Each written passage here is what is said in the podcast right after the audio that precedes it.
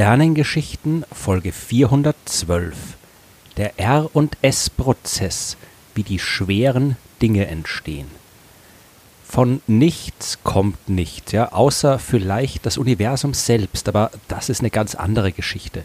Im Universum finden wir zwar durchaus sehr viel Nichts, dazwischen aber auch jede Menge etwas und alles das, was nicht nichts ist, das muss irgendwo entstanden sein.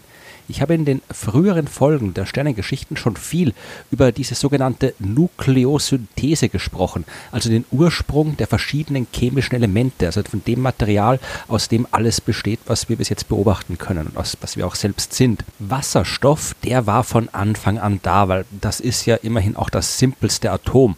Der Atomkern des Wasserstoffs besteht nur aus einem einzigen Proton aus der Energie des Urknalls vor 13,8 Milliarden Jahren, da haben sich sehr schnell jede Menge solcher Protonen gebildet und der Wasserstoff war damit also quasi schon fertig. Zumindest der Kern eines Wasserstoffatoms. Ein komplettes Atom braucht ja noch eine Atomhülle aus Elektronen. Die Sache mit den Elektronen, die werde ich aber im Folgenden ignorieren. Elektronen waren auch schon von Anfang an da und sie spielen natürlich eine wichtige Rolle für das Verständnis und die Eigenschaften der Materie. Das, was die einzelnen chemischen Elemente aber voneinander unterscheidet, das sind ihre Kerne, genauer gesagt die Anzahl der Protonen in den Atomkernen.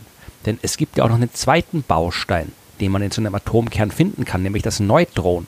Das ist im Gegensatz zum elektrisch positiv geladenen Proton elektrisch neutral.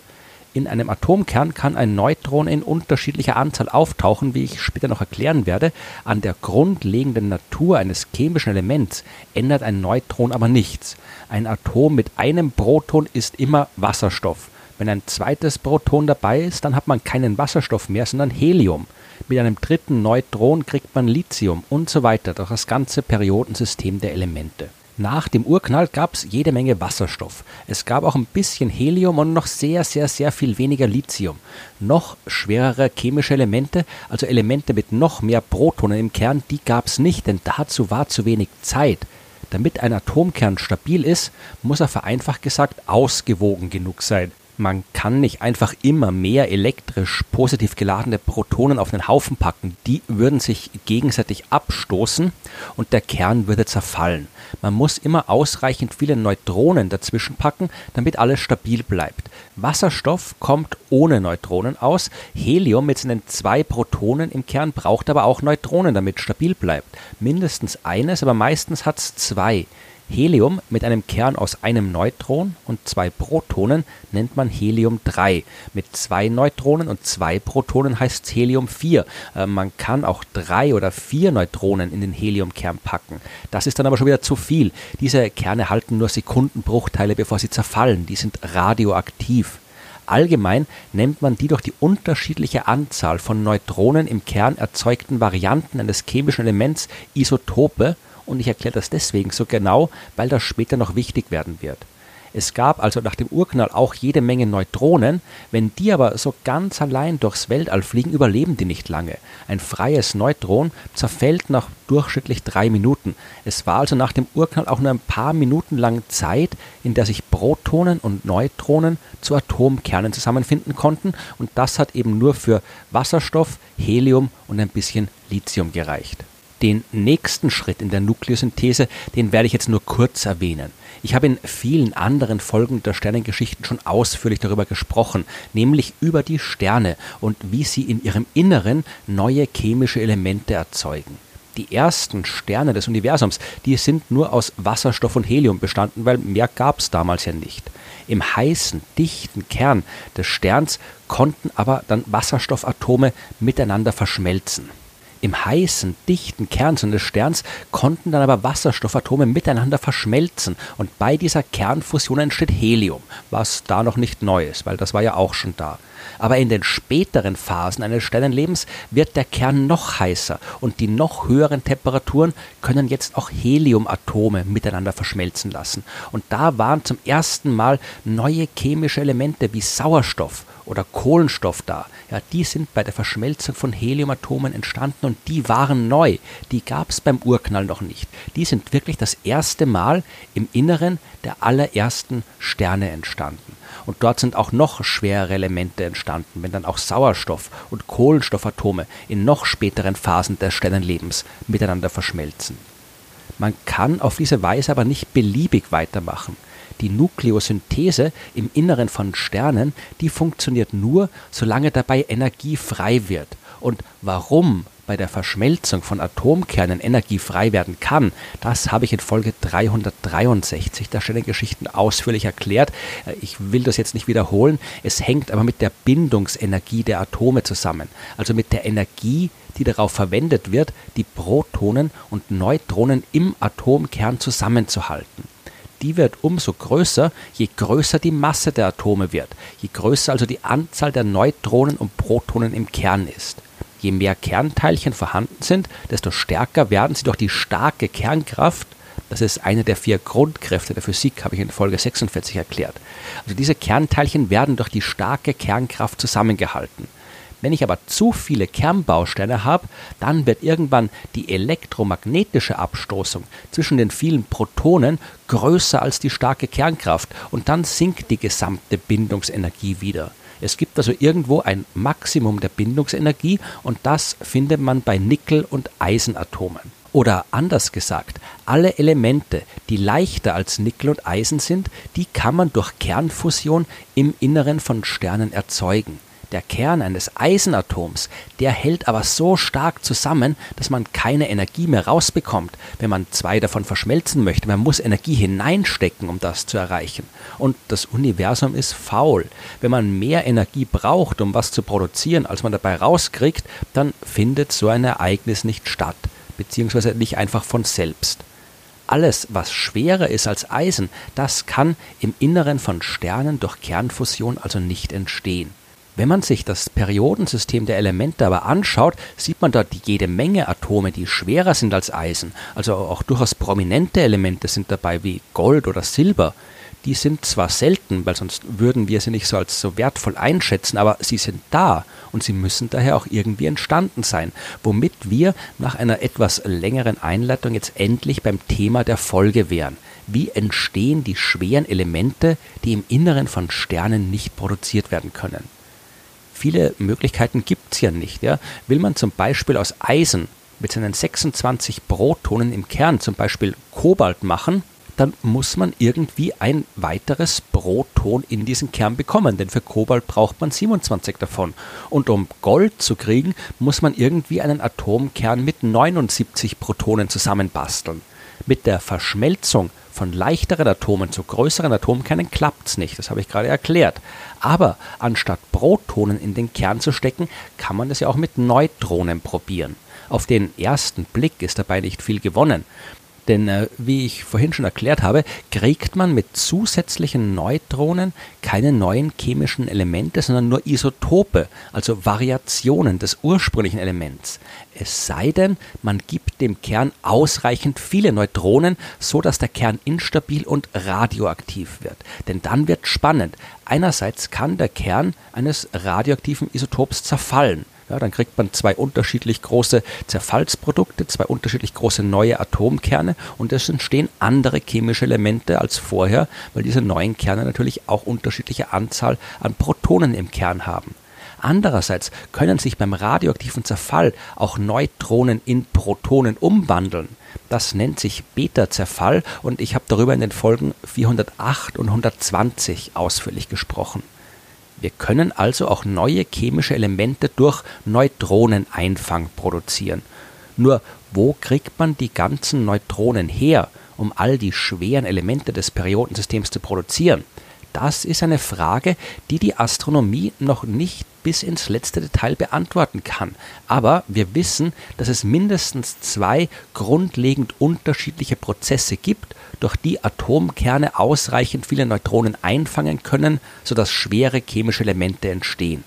Der eine heißt S-Prozess, was ein bisschen eine unkreative Abkürzung für Slow Process, also langsamer Prozess ist, weil es wenig überraschend ein Vorgang ist, der vergleichsweise langsam abläuft. Dieser Prozess findet in sogenannten AGB-Sternen statt und diese Abkürzung, die steht für Asymptotic Giant Branch, auf Deutsch asymptotischer Riesenast. Äh, gemeint sind damit massereiche Sterne mit bis zur zehnfachen Sonnenmasse, die sich schon am Ende ihres Lebens befinden und sich dabei sehr stark aufgebläht haben, also zu roten Riesensternen geworden sind. In unterschiedlichen Bereichen dieser Sterne finden verschiedenste Kernfusionsreaktionen statt und bei vielen davon werden auch Neutronen frei. In so einem AGB-Stern werden also kontinuierlich Neutronen erzeugt, die auf ihrem Weg nach außen immer wieder mal an den Atomkernen hängen bleiben. Also an den Atomkernen normaler Elemente, die vorher schon produziert worden sind im Inneren des Sterns und die dort schon existieren. Hat so ein Kern jetzt genug Neutronen angesammelt, dann wird er instabil. Das heißt, durch den vorhin schon erwähnten Beta-Zerfall wandelt sich ein Neutron des Kerns in ein Proton um und schon hat man ein chemisches Element mit einem Proton mehr als vorher. Das Problem bei der Sache sind die Zeitskalen. Diese Anlagerung von Neutronen an die Atomkerne, die dauert Jahrtausende. Da werden nur wenige Neutronen erzeugt und so ein Stern ist groß. Da bleibt nicht so viel hängen. Der Beta-Zerfall findet im Schnitt aber viel schneller statt. Oder anders gesagt, bevor sich wirklich viele Neutronen an einem Kern ansammeln können, zerfällt das Ding durch den Beta-Zerfall schon wieder. Man kriegt damit zwar schwerere Atome als Eisen, aber nicht alle dass äh, der S-Prozess nicht nur eine schöne Idee ist, sondern auch wirklich stattfindet, das wissen wir übrigens aus realen Beobachtungen. Ich habe davon schon in Folge 396 erzählt, als es um das chemische Element Technetium ging. Die restlichen Elemente, die beim S-Prozess nicht erzeugt werden, die kriegt man durch den R-Prozess. Das steht für Rapid Process, also den schnellen Prozess. Und der läuft wieder wenig überraschend sehr viel schneller ab also an Orten, an denen in kurzer Zeit sehr viele Neutronen produziert werden. Welche Orte das im Detail sind, das wissen wir nicht. Aber vieles wissen wir schon. Zum Beispiel, dass Supernova-Explosionen in Frage kommen. Bei so einem Ereignis kollabiert ein massereicher Stern am Ende seines Lebens unter seinem eigenen Gewicht. Die ganze Masse des Sterns stürzt auf sich selbst ein und verdichtet sich dabei extrem. Dabei werden auch die Elektronen aus den Atomhüllen in die Protonen der Atomkerne gequetscht und dadurch wandeln die sich in Neutronen um, es wird Energie frei und die Temperatur, die steigt schlagartig enorm. Es entsteht eine Stoßwelle aus Energie und frisch produzierte Neutronen sausen aus dem Inneren des kollabierenden Sterns nach außen und zerreißen ihn dabei regelrecht. Das ist genau das, was wir dann eine Supernova-Explosion nennen. Auf ihrem Weg nach draußen treffen aber jede Menge der Neutronen auf noch äh, normale Atomkerne. Und in kürzester Zeit können sich da sehr, sehr viele Neutronen anlagern. Viel schneller, als der Beta-Zerfall sie instabil machen könnte. Die Atomkerne, die können weit größer wachsen als beim S-Prozess und wenn sie dann doch instabil werden, kriegt man als Resultat auch sehr viel mehr schwere chemische Elemente. Was bei Supernova-Explosionen passieren kann, das kann auch stattfinden, wenn zwei Neutronensterne kollidieren. Und ein Neutronenstern, das ist das, was nach einer Supernova übrig bleibt, also ein extrem dichter, nur wenige Kilometer großer Sternenrest, der nur noch aus Neutronen besteht. Und da es im Universum sehr viele Doppelsterne gibt, die alle irgendwann ihr Leben beenden und vielleicht auch alle beide dann zu einem Neutronenstern werden, kann es auch sehr viele Neutronensterne geben, die einander umkreisen und dann irgendwann miteinander zusammenstoßen. Das ist auch ein enorm gewaltiger Prozess, sehr viel gewaltiger als eine Supernova, weswegen man ihn Kilonova getauft hat. Dabei können auch in kürzester Zeit enorm viele schwere Atome entstehen und wir wissen das, weil wir genau das beobachtet haben. Am 17. August 2017 hat das Gravitationswellenobservatorium LIGO die Gravitationswellen registriert, die bei der Kollision von zwei Neutronensternen entstanden sind das war an sich schon eine fantastische Entdeckung, denn äh, vorher hat man mit LIGO zwar die Gravitationswellen von kollidierenden schwarzen Löchern beobachtet, aber noch nie die von einer Neutronensternverschmelzung. In dem Fall war es aber noch fantastischer, denn man hat fast zeitgleich auch mit normalen Teleskopen das Licht beobachtet, das bei dieser Verschmelzung frei geworden ist. Also quasi das Licht dieser gewaltigen Explosion. Und aus der Analyse dieses Lichts konnte man dann ableiten, welche chemischen Elemente in den Trümmern dieser Kilonova-Explosion vorhanden waren und ins All hinausgeschleudert worden sind zum Beispiel das schwere Element Strontium. Und äh, mit diesen konkreten Beobachtungsdaten hat man dann sehr viel besser als vorher Modelle aufstellen können, die uns zeigen, was bei solchen Ereignissen wirklich passiert. Man hat berechnet, dass bei dieser Kilonova im August 2017 insgesamt eine Menge an schweren Elementen erzeugt worden ist, die dem 16.000-fachen der Erdmasse entspricht und darunter circa die zehnfache Erdmasse nur an Gold. Und bevor sich jemand Hoffnungen macht, diese Kilonova, die war 100 Millionen Lichtjahre von uns entfernt, in einer anderen Galaxie. An das Gold kommt man also nicht ran. Aber im Laufe der Geschichte des Universums ist sowas immer wieder vorgekommen. Die größten Explosionen im Kosmos, die wir bis jetzt kennen, die erzeugen nicht nur die schweren Elemente wie Gold und Silber, sondern pusten sie auch gleich hinaus ins Universum. Ein bisschen was ist so auch bis in die große kosmische Wolke aus Gas und Staub gelangt, aus der vor viereinhalb Milliarden Jahren die Sonne und mit ihr die Erde entstanden ist, weswegen wir ein wenig davon heute aus der Erde rausbuddeln können. Gold ist selten und jetzt wissen wir auch, warum das so ist.